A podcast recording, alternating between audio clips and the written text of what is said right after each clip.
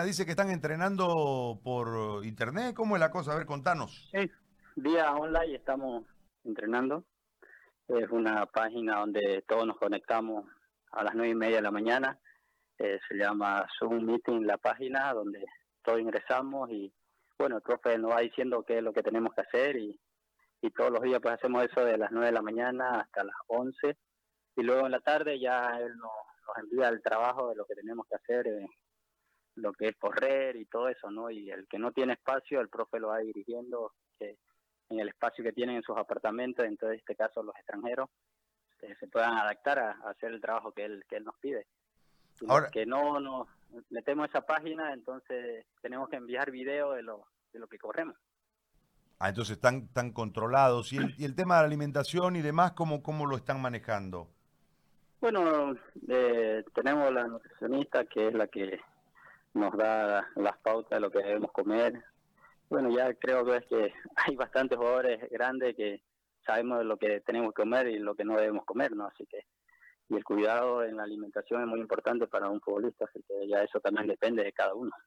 ¿Y cómo has pasado, vos sos familiero, pues, ¿Cómo, ¿Cómo has pasado la, la, la cuarentena? ¿Cómo estás viviendo desde tu familia este momento tan complicado en el mundo? Bueno, yo este, me vine a Mapaiso, donde están mis padres, donde está toda mi familia, entonces me, salí de allá de, de, mi casa donde vivo y bueno, acá con toda la familia, eh, nadie sale, así que eh, todos encerrados acá en Mapaiso. Bien, ¿y hoy hay internet en Mapaiso? Ya, ya. no, yo sé que hay, yo sé que hay. Bueno, Joselito, este... La misma consulta que a José. Ah, te hago la misma consulta de, a Castillo en relación a, a, este tema, el planeta entero con dificultades, este, va a haber un coletazo en la economía general del mundo, eh, y la posición marcada por favor en el comienzo fue este, que no se movía el tema de ningún tipo de acuerdo. Entiendo que ahora, viendo la gravedad de la situación, la posición puede partir de ustedes y que Favol en realidad sea el canal de la posición de los jugadores. Entiendo, este, cediendo y también que cedan los clubes.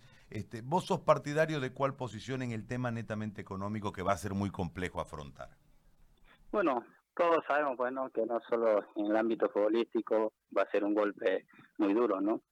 Y más allá de eso sabemos también las situaciones de los clubes, de los clubes bolivianos, porque no hay clubes que donde te deben hasta cuatro meses ahora, entonces va a ser complicado que hoy te puedan cumplir, ¿no? Y, nosotros pues somos agremiados a favor, nosotros hablamos con ellos, y le decimos cuál es la postura y bueno, hoy en día sabemos de que va a ser muy complicado, ¿no? El tema económico, por, porque a los clubes no, no le va a entrar, no le ha entrado dinero, no le va a entrar y hay que llegar pues a un acuerdo, ¿no? Yo creo que eh, reunirse, hablar y, y, ojalá, pues no, ojalá que, que todo podamos sacar adelante si es que inicia el torneo, porque la verdad que esta pandemia está para, para largo, no sabemos cuándo iba a iniciar, pero ojalá que pase pronto y, nuevamente volvamos pues a las canchas y, como te digo, este, hablando, yo creo que todo se entiende, ¿no? Y, y ojalá, pues ojalá que, todos podamos llegar a un buen acuerdo.